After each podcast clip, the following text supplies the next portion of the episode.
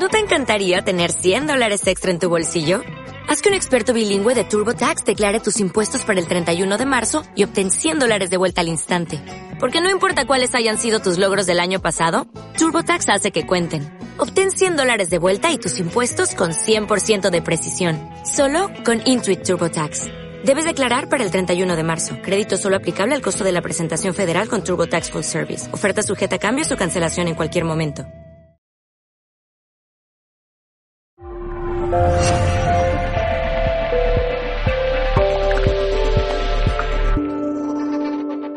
Hoy. Y hace muy poquitos días, el día 20, tuvo lugar el Día Mundial de la Infancia. Y saben nuestros escuchantes y nuestros espectadores que lo que hacemos es ocuparnos de esos días mundiales y que intentamos traer a los máximos exponentes dentro de cada uno de los días que celebramos. Hoy vamos a hablar de qué hacemos con nuestros hijos, qué hacemos con la crianza de los peques, ¿no? ¿Acertamos? ¿Por qué los niños no vienen con un manual bajo el brazo para saber qué tenemos que hacer con ellos en determinadas ocasiones? Esto viene a ser el día a día. Aquello de que me apetece comérmelo y después dice, ¿por qué no me lo habré comido? No, no es, ay, qué rico. me, dan ganas de comérmelo. Luego dices, me arrepiento de no haberme comido, ¿no? Sí, es verdad, es verdad. Para ello, para hablar de qué hacemos con los niños, eh, tenemos hoy con nosotros a Jesús García Pérez, presidente del Instituto Madrileño de Pediatría, director médico del Centro de Orientación, Preparación, Apoyo a la Adopción e Inmigración y Riesgo Social Pediátrico y director médico de Mensajeros de la Paz, entre otras muchísimas cosas. Jesús, muy buenas tardes. Buenas tardes. Me va a permitir usted que le tutee, ¿verdad? Por supuesto. También nos acompaña María de la Parte, cardióloga infantil y jefa asociada del Servicio de Pediatría del Hospital General de Villalba en Madrid. Muy buenas tardes, María. Buenas tardes, Rosa. Vamos a mm, centrarnos en, por una parte, ay, esos errores que cometemos los padres cuando estamos criando a los hijos que siempre decimos, si alguien me lo hubiera contado, pues vamos a contarlo, para ver si ayudamos a esos papás y mamás que están en ese momento.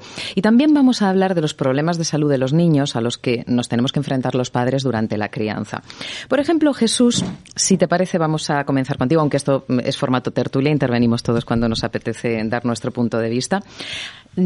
Dentro de esos errores que cometemos con mucha frecuencia los padres, porque como no sabemos cómo se educa, afortunadamente ahora tenemos alguna escuela de padres, ¿no? Por ejemplo, la del filósofo Juan Antonio Marina, pero no es lo frecuente, no, no es lo frecuente, y también habrá diferentes corrientes de opinión.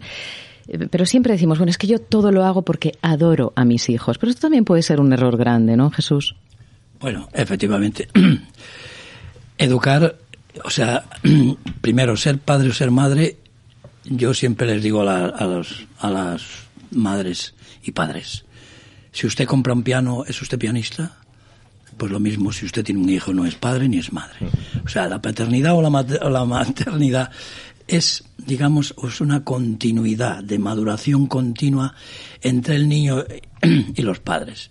Y uno de los grandes errores que se comete es que el niño es, es se adora y es que yo adoro a mis hijos. Cuidado con eso.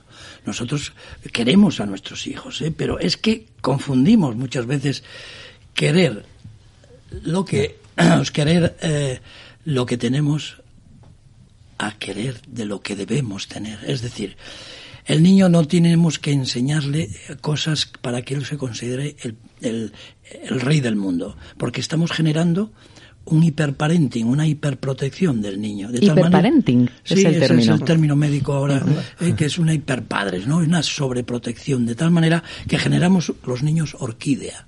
Ah, son niños excesivamente protegidos, eh, sensibles, cariñosos aparentemente, pero mm, sin límites, sin capacidad de, digamos, de desarrollo de, de, la frustración. De tal manera que este niño luego es cuando se socializa en el colegio, suelen ser niños agresivos, temperamentales, acosadores.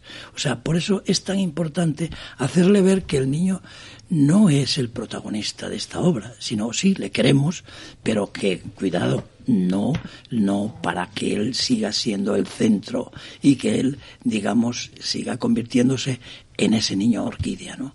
Porque es que luego se hacen egoístas, se hacen absortos, se hacen temperamentales.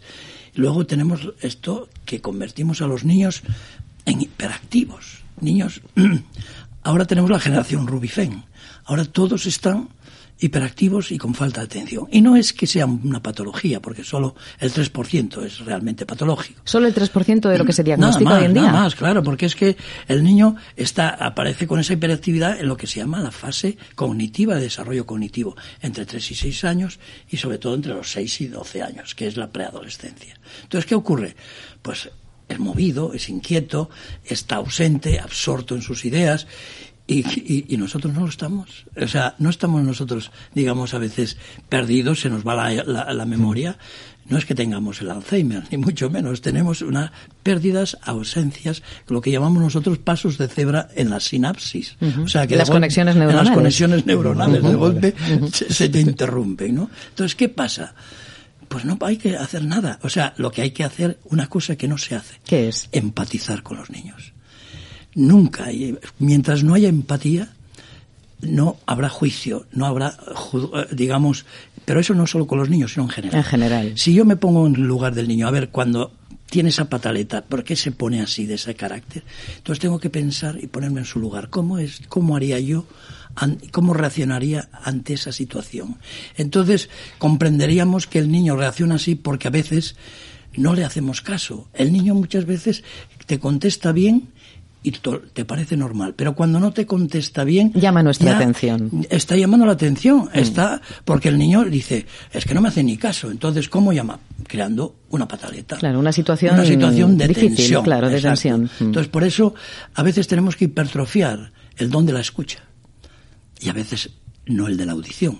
Saber escuchar, pero tener sordera de percepción a veces, porque lógicamente el niño tiene que tener que sus progenitores, vamos a llamarlo ahora custodios, porque hoy día las familias se han cambiado. Tenemos todo tipo de familias y los pediatras ahora tenemos que, que, que ajustar el lenguaje a la situación social. Claro, porque claro. tenemos familias, las clásicas nucleares ya no, tenemos familias de hecho, de desecho, de techo, de lecho, familias homoparentales, monoparentales, familias de acogida, familias políticas, familias de, digamos, de, de sobre, como llamamos nosotros, de sobreabundancia, que se mezclan los hijos de cada una de las parejas, de tal manera que todo esto nos, y tenemos luego otras familias que son las llamadas de padres subrogados, que son los abuelos. Claro. Que, entonces, que de esas hay mucho hoy en eso, día. ¿eh? Hoy en día, sí. lógicamente, son es diferente. Claro. Entonces, claro, y eso genera muchas veces esa sobreprotección que yo decía y el niño se cree Dios. Y además una diferencia de criterios, ¿no? Porque a veces lo que papá dice por una parte, mamá lo contradice por otra y los abuelos ni te cuento. Ese, ese es el, el, el error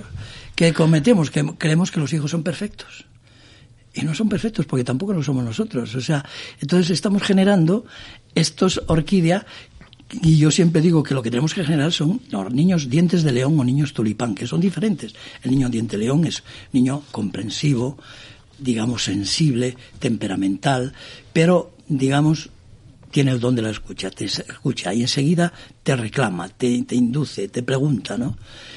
Y el niño tulipán es una mezcla de los dos, ¿no? Es una especie de ambiguo, ¿no? Un poco ambiguo. Pero, pero este tipo depende de la educación de los padres, porque a veces estos padres tenemos también otro tipo de padres, que son padres de hijos horizontales. ¿Esto qué quiere decir, doctor? Que cuando trabajan tanto, cuando se levanta el niño está dormido. Y como siguen ah. trabajando, cuando llegan a casa el niño también sigue está dormido. dormido. Entonces, pues que o tenemos qué los tremendo. padres, o padres helicóptero, que son los padres CEO, estos, que están protegiendo tanto al niño, el hiperparenting. Entonces, que están todo el día sobrevolando el niño, no hagas esto, no te cojas esto, no, el niño tiene que ensuciarse. Y tiene que Ir- probar experiencias. a casa, que le caigas de los zapatillas, le quites la arena por toneladas. O sea que, y poner el juego con los niños, es, nosotros tenemos que jugar con los niños.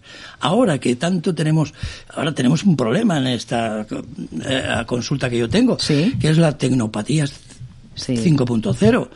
O sea, el, problema uso es que, excesivo de eh, claro, y tenemos dispositivos. aquí una media de los niños están con cuatro o cinco horas al día. Pero es que eso, y a los niños y, y pequeños de dos años decimos los pediatras que no deben utilizar las tecnologías, porque la luz azul tiene un problema. El bumping está de moda en los chavales. Sí. Se ponen a la habitación, se ponen a apagar y con la luz azul pues están están generando una serie de problemas que nosotros estamos viendo lo que se llama la apnea del Facebook, la- el síndrome de Google, el síndrome de, fe- de, de la vibración in- eh, eh, insuficiente o, o, o, o negativa. Es decir, la sensación que De que te tiene está vibrando el móvil y no que te- que y- y no es verdad. estás tú- uy, me parece que me has, Sí, sí, sí. que me has sonado Me ha llegado Y la- y la nomofobia, y la ¿no? nomofobia, el no móvil fobia, y el snoobing, y el fubing. Aquí es como, por ejemplo, si este chico que está ahí con el... mo- Eso está haciendo fubing. ¿Qué es? Que está... Fubing viene del inglés, phone, snoobing, desprecio. O sea, es decir, cuando estamos en un grupo está todo el mundo con el móvil, entonces estamos despreciando al resto que no está con el móvil. Entonces eso, Vale, y eso hoy día es normal. Los niños van a comer con los padres y lo primero que hace, le da el móvil para que nos dejen tranquilos. Es habitual, pero eh, espero que no sea normal. Bueno, es que tenemos un 30% de consultas ya de, De adicciones a los dispositivos. ¿eh? Sí, sí, es que tremendo. las adicciones es tremenda. Es tremendo. que, eh, tenemos ahora un problema que también a mí me preocupa, gracias, que no está muy desarrollado, que es el selficidio. Sí, sí, sí. O es sea, verdad. gente que que- muere haciéndose selfies. ¿no? que van a- al sitio más increíble, que se ponen en, en una torre de, peligroso de que 50 sea, sí. pisos con una antena y suben a la antena y se hacen un selfie o al lado de un pozo y, y dices tú, pero bueno, esto, claro, todo este tipo de situaciones está generando un problema, digamos, de educación, que a veces el problema somos los padres. O sea, no, no, no critiquemos a los niños. El niño aprende por imitación. Claro. Aprende por imitación. Los padres debemos ser ejemplarizantes. Claro, exacto. No le culpemos a todos ellos. Hay una cosa, Jesús. eh, has hablado hace un ratito sobre los límites. ¿Qué ocurre con esto? Porque yo mm, creo personalmente que es una de las cosas más difíciles, una de las tareas más complicadas que tienen los padres por delante. ¿Qué límites le pongo a mis hijos y cómo se los pongo? Vamos ¿Cómo sé que no me estoy pasando de frenada? ¿Cómo sé que no me estoy excediendo en mi autoridad? Vamos a ver. eh, hay un principio que se llama la resiliencia, que es el bienestar biopsicosocial del niño, que se basa en unos principios elementales. Primero, valorar las actitudes del niño, porque hoy día hay una endogamia familiar que parece que si el padre es médico tiene que ser médico, si el padre es ingeniero tiene que ser ingeniero. Eso es porque queremos que lleven la vida que nosotros querríamos llevar, que es distinto. endogamia, no. Y por otro lado, eh, eh, mm, el niño tiene su libertad, pero hay que enseñarle normas y límites, pero a veces es muy difícil, pero tú explícale eh, el por qué tiene que hacer las cosas para que él las haga o no, pero le explicas el por qué. Si no, hay cuatro letras que son las que tiene que aprender, como decía mi abuela. ¿Qué son cuáles? Porque lo digo yo. Cuatro palabras. Eso lo decía mi abuela. Pero eso es bueno, eso es bueno aplicar el por qué lo digo yo, porque soy tu Vamos padre o a ver, madre. primero lo explicas las cosas. O sea, mira, el no es el mejor signo rosa de cariño. Es decir, no. O sea, mira, no puedes hacer esto por, es- por estas razones, le explicas. Argumentando. Argumentas. Siempre con cariño, Con con, afecto y con asertividad. Pero llega un momento que, claro, hay ciertas edades donde te escuchan pero no te oyen. Dice, va, es que mi madre pues ya me está contando una historia, o mi padre, va, ya está con el mismo rollo de siempre, ¿no? Pero llega un momento que tú tienes que imponer. Pero eso no, no confundamos la dictadura, o sea, la di- dictatorial Sí, sí con, sí. con la normativa Exacto. imperativa, ¿no? Mira, porque lamentablemente los españoles tenemos una impronta de caudillaje tremenda. Hmm. ¿Por qué crees que han disminuido los accidentes de tráfico? ¿Por educación vial? No, ¿O no, por el bolsillo. cuerno? Sí, sí, sí. Claro. Es triste que tengamos que seguir así todavía, que eh, te- tenemos que andar con metiendo, o sea, por eso la bofetada a un niño no sirve para nada. Claro. No sirve para nada. Es contraproducente. Eh, Al contrario, generas muchísimo más anticuerpos del niño hacia los padres. Aparte de una animadversión, ¿no? Eh, Porque, Exactamente. y un miedo. No sirve para nada. Eso decir, no, una, una torta a tiempo, un azote en el culo. No, mire usted, no, eh, ni eso ni nada. Ahora bien, ¿por qué? Porque usted a lo mejor está haciendo lo que no debe. Es decir, está. Y eso es lo más Niño, rápido. deja mental, Ya. eh, pon- toma el móvil o ponte la, la- eso una peli con de dibujos animados que yo voy a ver el fútbol. Ya, la, ya está. Pero no, ¿por qué no le ves al fútbol con el niño? ¿Por qué no juegas al niño con el Fortnite?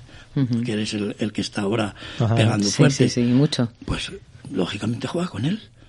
Y a veces vienes cansado y le ponte a leer un cuento, porque otra de las cosas, la tercera cosa más importante es la sonrisa. Y una de las veces que el niño no ve la sonrisa de los padres, No aprende a que sonreír. algo está, está pasando. algo está y la sonrisa abre puertas. Mm. Es patrimonio de las personas inteligentes. Y aparte, está demostrado ya científicamente que aumenta la longevidad porque estimula inmunológicamente, sobre todo en la inmu- lo que se llama la inmunosenescencia en las personas mayores. O sea, que la sonrisa además yo lo digo personalmente, cuando vas a un sitio y te reciben con una cara de cardo borriquero, te genera anticuerpos. Y te, Ya dices tú, y te genera, sí. y te genera una actitud de cardo borriquero Claro, también a ti, ¿no? exacto, Claro. entonces dices tú, madre mía. Un espejo. Yo Claro. no pretendo que se que me ponga, yo que sé, que me doren la píldora o que me digan qué majo es usted. Pero nada, sí un trato pero- agradable. Pero siempre es agradable, ¿no? Fíjate, estamos...